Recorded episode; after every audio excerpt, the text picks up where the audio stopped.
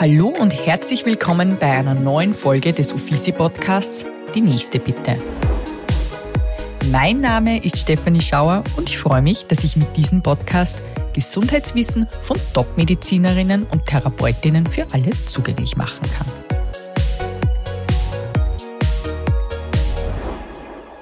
Migräne wird oft als die dritthäufigste Erkrankung weltweit bezeichnet. Das Leitsymptom ist ein einseitiger, pulsierender Kopfschmerz, begleitet von Übelkeit und Licht- und Geräuscheempfindlichkeit. Migränepatientinnen sind im Alltag stark eingeschränkt und können oft nicht ihren beruflichen und privaten Verpflichtungen nachkommen. Wie lebt man mit Migräne und wie kann man sie eventuell sogar wieder loswerden? Diese Fragen und ein paar mehr stelle ich Dr. Doris Leitner-Bohn, Fachärztin für Neurologie mit den Schwerpunkten Migräne und Multiple Sklerose und Wahlarztordination in Vöcklerbruck. Herzlich willkommen, liebe Doris. Hallo, liebe Steffi, vielen Dank für die Einladung. Ja, danke für deine Zeit. Doris, wir fangen gleich an. Und zwar meine erste bekannte Frage ist, was ist eigentlich das Schönste an deinem Beruf? Das Schönste an meinem Beruf als Neurologin ist, dass ich mit so vielen verschiedenen Leuten zu tun habe, egal ob jüngere oder ältere, äh, mit akuten Erkrankungen sowie mit chronischen Erkrankungen und so macht es den Alltag ganz vielfältig und bunt. Wann hast du dir eigentlich gedacht, dass du Ärztin werden möchtest? Die Idee, Ärztin so werden ist eigentlich schon in der Gymnasiumzeit kommen. Am Anfang war es nur eher so in Richtung Augenärztin, ähm, aber schon in den ersten Neurologievorlesungen im Studium habe ich gemerkt, dass mir das einfach irrsinnig fasziniert. Ähm, und dann habe ich eigentlich nur viele Praktika gemacht ähm, in den Ferien und habe mir immer gedacht, irgendwann muss ja kommen, wenn die Begeisterung doch nicht so groß ist. Aber es hat immer mehr bestätigt und ich habe schlussendlich dann auch dort, wo ich eines meiner Praktika gemacht habe, dann meine Ausbildung am ehemaligen AKH gemacht. Das finde ich total interessant. Was hat dich daran fasziniert, an der Neurologie an sich? Das, was mir am meisten beeindruckt hat, war eigentlich das, dass man mit einem simplen Reflexhammer und vielleicht einem Diagnostiklämpchen in einem ausführlichen Status einfach irrsinnig viel rausholen kann, ohne dass man ein wirkliches Gerät dazu braucht. Ähm, und das finde ich einfach irrsinnig faszinierend. Ja, Wahnsinn. Und ähm, du hast dann das Studium ja in Wien absolviert. Ja, genau. Und hast du dann damals gleich die Möglichkeit gehabt, die Facharztausbildung zu machen oder hast du trotzdem nur den Turnus machen müssen? Ich habe dann ähm, nach dem Studium im Herbst mit dem Turnus begonnen und habe dann äh, circa ein halbes Jahr Turnus gemacht und in der Zeit aber schon gewusst, äh, also schon wissenschaftlich mitgearbeitet auf der Neurologie und dann nach einem halben Jahr ins Fach, in die Ausbildung gewechselt. Ja, also das war trotzdem, ich meine, du bist, zählst jetzt trotzdem nur so den jüngeren Ärztinnen, aber trotzdem für damals ist ja trotzdem schon wieder ein paar Jahre her ähm, genau. eine Seltenheit, dass man ja, so bald total. angefangen hat. Es war eigentlich nur auf der Neurologie auf alle Fälle not, äh, möglich und da hat mich der damalige Primar sehr unterstützt ähm, und es war doch für diese Zeit schon eigentlich ähm, sehr außergewöhnlich, dass man ohne Turner schon ins Fach wechselt. Mhm. Du hast damals die Ausbildung am Kepler Klinikum in Linz mhm. gestartet mhm. und bist ja sehr lang dort gewesen, ja, hast genau. dich aber kürzlich nach deiner deinen diversen Babypausen dazu entschlossen, mit einer eigenen Wahlarztordination zu starten. Ist dir der Abschied vom Krankenhaus schwer gefallen? Ja, doch, weil man einfach die Arbeit dort riesigen Spaß gemacht hat ähm, und ich gewusst habe, ähm, es würde mir auch weiterhin Spaß machen, aber ich habe einfach empfunden mit den drei Kindern, dass einfach ein anderer Weg, den ich ohnehin immer schon vorgehabt habe, ähm, glaube ich, einfach jetzt besser Familie und Beruf vereinen kann. Mhm. Wie unterscheidet sich jetzt für dich die Arbeit, die du vor einem Krankenhaus ausgeführt hast, jetzt da in dieser wunderschönen Wahlarztpraxis? Wir sitzen ja bei dir heute in der Praxis im schönen Vöcklerbruck. Wenn man da reinkommt, man spürt wirklich, da ist viel Liebe zum Beruf, auch viel Liebe in der Detailplanung, wie die Praxis wunderschön eingerichtet ist. Ich glaube, Patientinnen fühlen sich bei dir sehr, sehr wohl. Ähm, aber es ist dennoch anders als wie im Krankenhaus. Ob das jetzt positiv oder negativ ist, sei dahingestellt. Also ich glaube, ich würde mir als Patientin bei dir sehr, sehr wohl fühlen, weil das einfach wirklich total schön ist. Aber wie ist es für dich da? Zum Arbeiten? Ja, ich liebe jetzt es einfach ausreichend Zeit für die Patienten zu haben, ähm, wirklich eine Stunde mit dem Patienten zu sprechen, ohne dass er Telefon läutet ähm, oder dass man irgendwie unterbrochen wird. Und da bekommt man ganz viel Wertschätzung von den Patienten und das ist einfach toll. Also du genießt es jetzt eben einerseits die Zeit zu haben für den Patienten, die er auch braucht und auf der anderen Seite hat es ja auch für die Patientinnen einen Vorteil, dass du jahrelang im Cook gearbeitet ja, hast, genau, weil deine genau. Verbindungen sind natürlich außerordentlich gut. Genau, genau. Also ich bin sehr froh um die Zeit im Krankenhaus, ähm, gerade auf so einer großen Neurologie wirklich in vielste verschiedene Bereiche reinschnuppern zu können, auch die Neurointensiv, äh, wo ich längere Zeit auch Dienste dort gemacht habe. Also es ist schon sehr viel eine Erfahrung, dass man durch diese breite Ausbildung bekommt, die man dann auch aus meiner Sicht sehr gut braucht, um in die Praxis gehen zu können. Eines deiner Spezialgebiete oder ähm, Spezialisierungen, die du hier in der Ordination anbietest, ist ja das Thema der Migräne. Mhm. Ich habe kurz bevor ich hergefahren bin ähm, gegoogelt, wie viele Menschen alleine in Österreich ähm, von Migräne betroffen sind. Es sind ein bisschen über 10 Prozent, wobei mehr Frauen von Migräne betroffen sind als Männer. Ganz bei den Basics, wie merkt man grundsätzlich, dass man Migräne hat? Weil oftmals wird es ja mit Kopfschmerzen gleich getan. Also, aber wo liegen da die Unterschiede? Mhm. Ähm, also es ist, wie du schon gesagt hast, eine ganz, ganz häufige Erkrankung. Man sagt, dass es vielleicht sogar die dritthäufigste Erkrankung weltweit quasi ist. Ähm, und das Leitsymptom ist natürlich der Kopfschmerz und der ist typischerweise einseitig, so pulsierend, pochend vom Charakter begleitend von Übelkeit, teilweise Erbrechen. Die Patienten sind sehr geräuscheempfindlich, äh, licht-lärmempfindlich ähm, und doch ähm, im Alltag sehr betroffen, so dass auch zu einer Einschränkung im Berufsleben kommt, dass sie Ausfälle haben, ähm, dass sie einfach dem Alltag, dem Beruf oder auch Hobbys nicht nachkommen können und oft da im privaten Umfeld ähm, einfach da zurückschrecken müssen, dass sie soziale Termine nicht mehr wahrnehmen können und das ist eine deutliche Einschränkung der Lebensqualität. Oftmals sagt man ja, wenn jemand Migräne hat, was jetzt nur, wo aber oft noch nicht klar ist, ist es tatsächlich Migräne oder einfach nur Kopfschmerz? Na, trink halt ein bisschen mehr. Ist tatsächlich der Flüssigkeitsmangel eine, ein Grund für Migräne? Ja, also ähm, zu wenig äh, zu trinken ist einer von den Auslösefaktoren, aber wirklich halt einer von vielen. Es gehört da zu wenig Schlafen, ähm, zu wenig äh, regelmäßig was äh, Nahrung zu sich zu nehmen gehört dazu oder auch Stresssituationen und da insbesondere am Wochenende, dass die Leute dann die Migräne bekommen, nachdem sie ganze Woche Stress gehabt haben und dann am Wochenende ähm, der Stress abnimmt und dann kommt plötzlich die Wochenendmigräne, wo sie dann ähm, am Wochenende zu Hause liegen liegen im abgedunkelten Raum ähm, und eben ihre Pläne und Termine nicht mehr wahrnehmen können. In meinem Umfeld gibt es ja auch eine Person, die von Migräne betroffen ist und das ist dann wirklich so, die ist dann wirklich stundenweise nicht ansprechbar und, und mittlerweile ist es einfach auch bei uns im, im Freundeskreis total akzeptiert, beziehungsweise wir haben uns alle damit auseinandergesetzt, dass einfach wirklich diese Personen arm sind und gar nichts tun können, wenn dann einfach auch keine Schmerzmedikamente helfen oder so. Aber gibt es irgendwas, was du hier in deiner Ordination den Patientinnen anbieten kannst, damit der Umgang mit der Krankheit irgendwie erträglicher wird? Weil wegkriegen tut man es ja eigentlich de facto nicht so einfach. Genau, wegkriegen tut man es nicht, aber was das Wichtigste ist, dass die Patienten einfach einmal rausfinden, gibt es irgendwelche Trigger, ähm, die einfach die Kopfschmerzattacke auslösen. Ähm, und dazu ist es wichtig, dass die Patienten einmal ein Kopfschmerztagebuch führen, dass sie auch aufschreiben, ähm, oft auf ein Ernährungsprotokoll, dass man sieht, ob es jetzt wirklich vielleicht irgendwelche Lebensmittel, irgendwelche ähm, Faktoren gibt, ähm, die eben dann äh, Attacke auslösen können. Und da sehen die Patienten dann durch das Ausfüllen von so einem Kopfschmerzkalender dann schon sehr oft, äh, also sie nehmen dann den Alltag bewusster wahr ähm, und dann findet man doch immer wieder Sachen, die es vielleicht weglassen, wo es dann besser wird. Beispielsweise Rotwein oder Hartkäse, äh, Schokolade, die können alle auch Kopfschmerzattacken auslösen.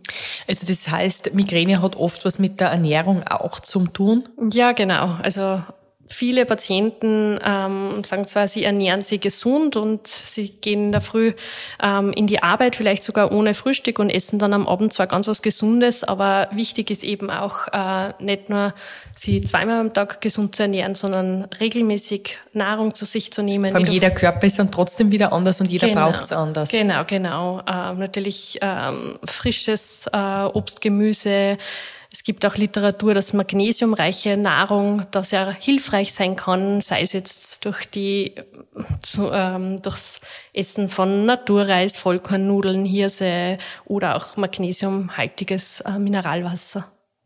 Also man kann jetzt sagen, zum einen Migräne kann man in den Griff bekommen, wenn man vielleicht seine Ernährung überdenkt. Ja.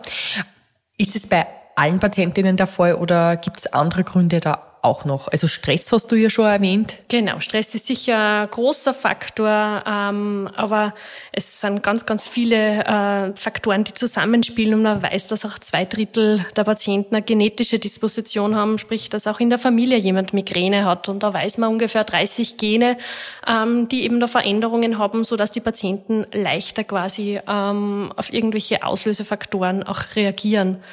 Und da ist natürlich ähm, eine Änderung und Modifikation vom Lebensalltag und von der Ernährung zwar auf alle Fälle anzuraten, aber natürlich können sie mit dem alleine dann nicht unbedingt äh, dann quasi diese genetische Disposition auslöschen. Das ist dann quasi der Worst Case. Genau. Wie kannst du diesen Patientinnen helfen? Also indem ich ihnen, indem ich sie berate über den, über den Alltag und dann auch rechtzeitig, wenn sie ähm, über vier Kopfschmerzattacken pro Monat beispielsweise haben oder ob, wenn diese Migräneattacken sehr, sehr ähm, ausgeprägt sind, sie nicht durch die gewöhnlichen Schmerzmittel ähm, eben beenden lassen, dass man ihnen auch rechtzeitig eine Medikamentenprophylaxe gibt weil viele Patienten ja dann ganz, ganz viele Schmerzmittel im Monat einnehmen leider müssen und dann möglicherweise sogar einen Übergebrauchskopfschmerz entwickeln. Und das ist das, wovor man einfach die Patienten ein bisschen schützen möchte. Okay, und was ist jetzt der Unterschied eigentlich ganz grundsätzlich zwischen normalen Kopfschmerzen und einer Migräne oder besser formuliert, ab wann spricht man von Migräne? Mhm. Ähm, also dieser quasi normale Kopfschmerz, den du ansprichst, den meinst du den Spannungskopfschmerz, der den häufigsten der primären Kopfschmerzen darstellt.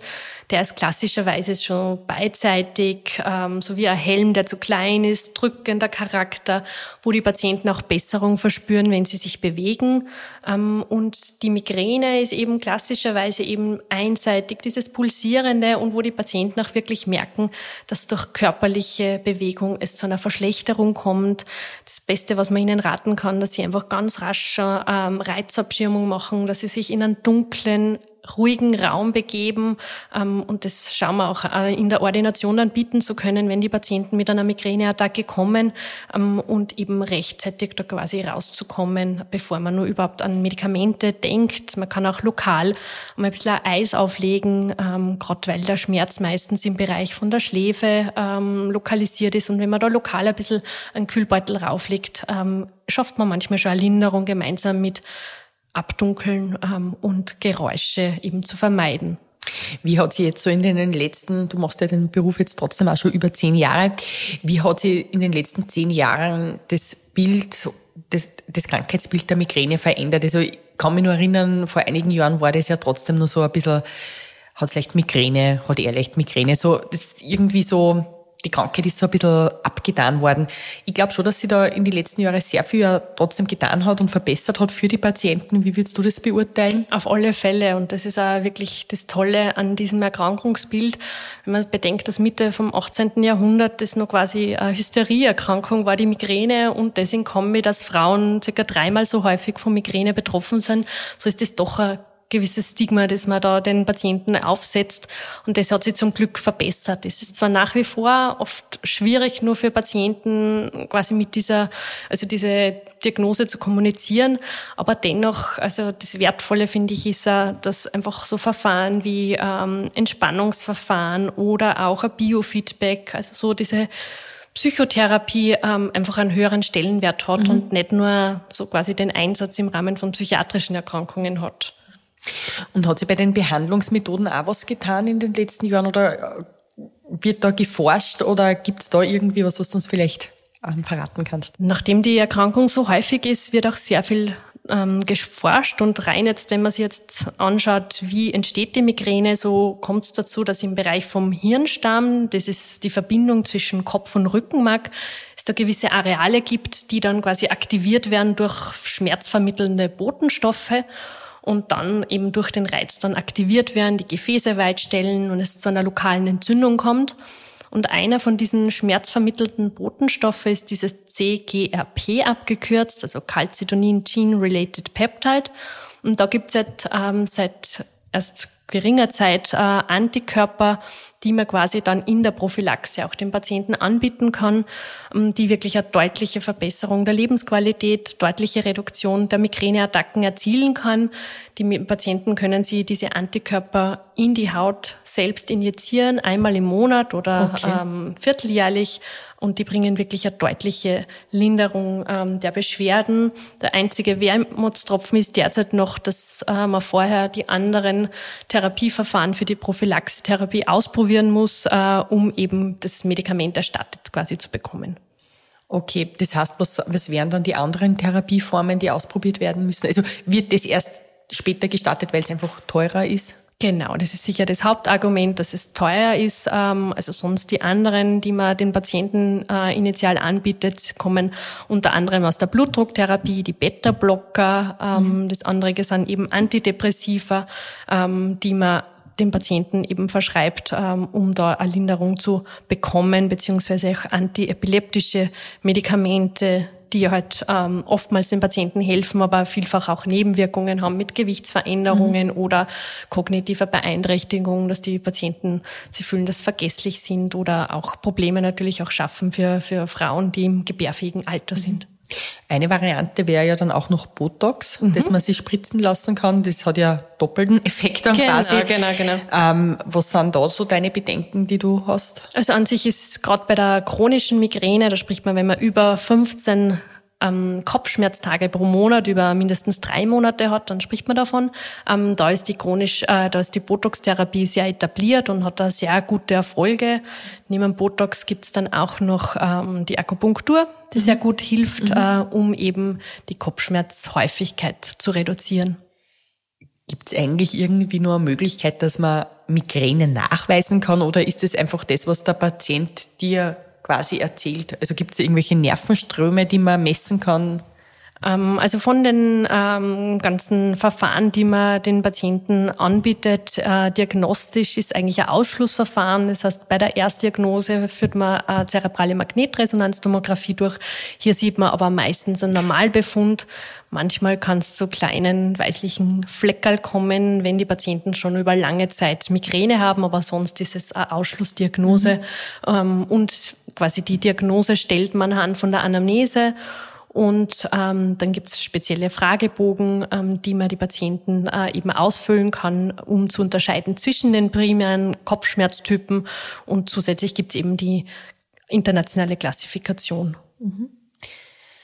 Das sind wirklich sehr, sehr umfangreiche Informationen jetzt zum Thema Migräne gewesen. Finde ich total interessant und auch, glaube ich, für die Zuhörerinnen ähm, sehr wertvoll, dass man einfach auch weiß, dass Neurologinnen für dieses Krankheitsbild eigentlich da sind. Weil ich wusste das davor gar nicht, wo man hingeht als, als, als Betroffener von starken Kopfschmerzen beziehungsweise Migräne.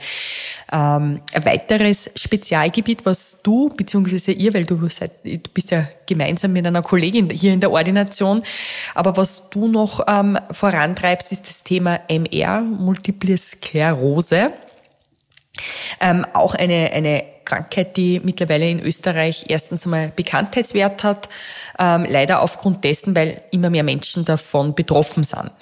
Ähm, früher war ja trotzdem dieses Krankheitsbild leider mit sehr einem eingeschränkten Leben verbunden, was ja aufgrund der tollen Forschung, die wir in diesem Bereich betrieben haben oder ihr Neurologen betrieben habt, ähm, ja mittlerweile ganz, ganz anders ist.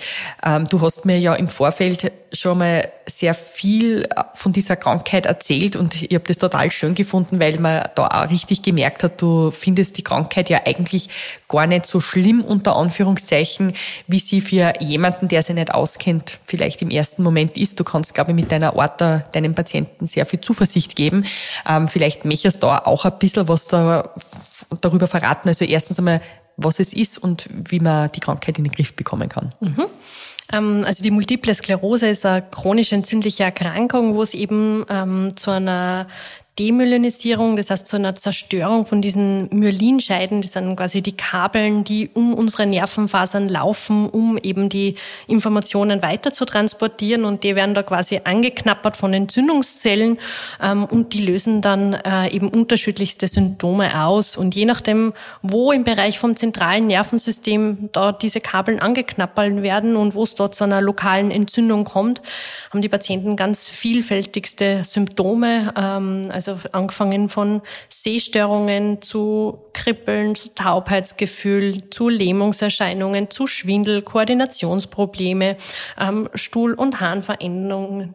Also ganz verschiedene Symptome, die da. Also eigentlich, wenn man diese Krankheit irgendwie bekommt, dann merkt man das eigentlich im Normalfall schon, weil sie im Körper total viel verändert. Ja, meistens haben die doch gleich erhebliches Defizit, weshalb sie zu uns kommen und häufig sind sie eben junge Patienten, meist so zwischen 20 und 30 beim Erstsymptom. Ähm, und da schaut man, dass man relativ rasche Abklärung macht mit zerebraler Bildgebung, Bildgebung von der Halswirbelsäule, man misst die Nervenströme, ähm, schaut sich die Rückenmarksflüssigkeit an ähm, und all diese Symptome, äh, all diese Untersuchungen gemeinsam zeigen dann das Bild von der multiplen Sklerose. Und dann ist der wichtige Prozess eben, dass man die Patienten ausreichend Zeit gibt, auch diese Erkrankung quasi ein bisschen anzunehmen. Ja, genau. Also das bedarf vieler Gespräche und das ist eben auch das, was ich jetzt wertschätze in meiner Malarztpraxis, dass mir wirklich mehrere Termine Zeit nehmen kann, um mit dem Patienten zu sprechen, nicht nur über die Erkrankung an sich, sondern auch welche Auswirkungen hat das jetzt auf den ganzen, also auf ihren Alltag, aufs Berufsleben, müssen sie das am Arbeitgeber sagen, solche Sachen, oder wie schaut's mit Kinderwunsch aus? Und da kann man zum Glück die Patienten doch sehr beruhigen. Also die Patienten können ermutigt werden, genauso wie jeder andere ein Kind äh, zu gebären. Man kann es auch auf natürlichem Weg ähm, zur Welt bringen. Man kann es ganz normal stillen. Also bei fast allen von diesen Patienten funktioniert das zum Glück wunderbar. Wenn die Krankheit un also unerkannt bleibt, äh, was ist da das, was passiert an Menschen, der mit MS lebt und es womöglich nicht weiß? Also was ist das Worst-Case-Szenario? Man kann sich vorstellen, dass durch diese quasi Entzündungen es immer wieder zu Ablagerungen im Gehirn kommt. Und irgendwann fängt es an natürlich, dass dann alle ähm, Nervenzellen nicht mehr so funktionieren, wie wir uns das wünschen.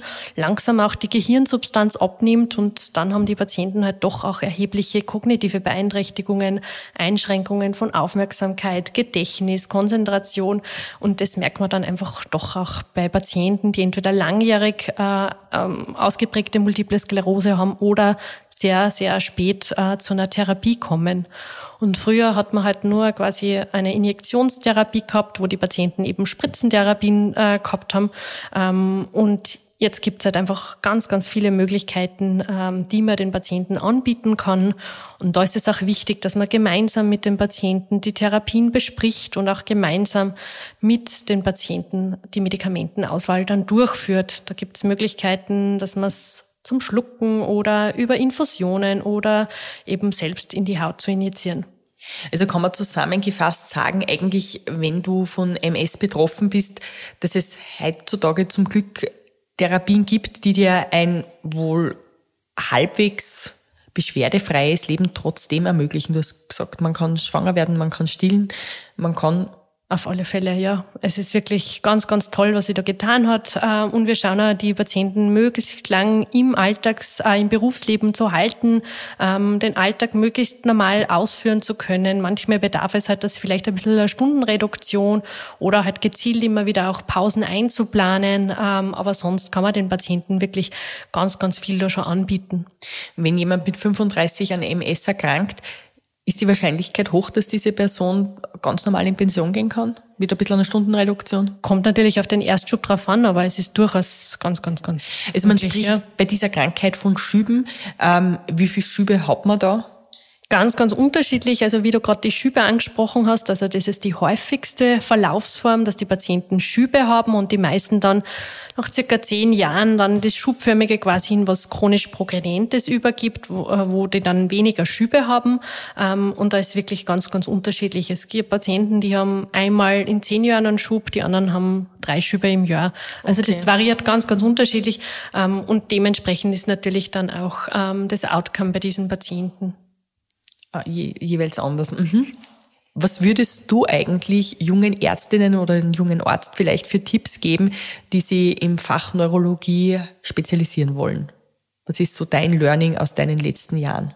Den Patienten zuhören, ähm, sie wirklich Zeit nehmen, um Patienten eben, äh, also für die Anamnese, weil man da einfach ganz, ganz viel rausbekommen kann, sei es jetzt eben durch die, ähm, durch die Anamnese und auch durch die körperliche Untersuchung. Mhm. Und das, das glaube ich, ist das Wichtige, äh, dass man für das ausreichend Zeit hat. Und die letzte Frage noch, was machst du für dich selbst, damit du nicht deine eigene Patientin wirst? Ich versuche so, so viel es geht, ähm, eben im Berufsalltag auch wirklich Pausen einzulegen, ähm, auch wirklich Zeit für Entspannung und ähm, ich habe eben selbst auch Migräne ähm, und deswegen ist mir ganz, ganz wichtig, dass ich eben bewusst Pausen einlege und Pausen nicht nur, dass man sie am Abend zum Fernseher sitzt, sondern wirklich einfach auch Entspannungsverfahren wie Yoga verwendet und zusätzlich eben auch äh, regelmäßig ein bisschen ein körperliches Ausdauertraining. Herzlichen Dank für deine interessanten Einblicke, liebe Doris. Vielen Dank, lieber Steffi. Danke sehr. Liebe Zuhörerinnen und Zuhörer, ich bedanke mich nun auch bei euch fürs Dabeisein und freue mich, wenn ihr beim nächsten Mal wieder mit dabei seid, wenn es heißt, die nächste bitte. In den Shownotes findet ihr außerdem sämtliche Links zur aktuellen Folge und die Möglichkeit, eine Bewertung abzugeben.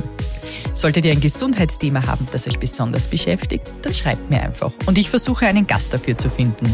In diesem Sinne, bleibt gesund und bis zum nächsten Mal.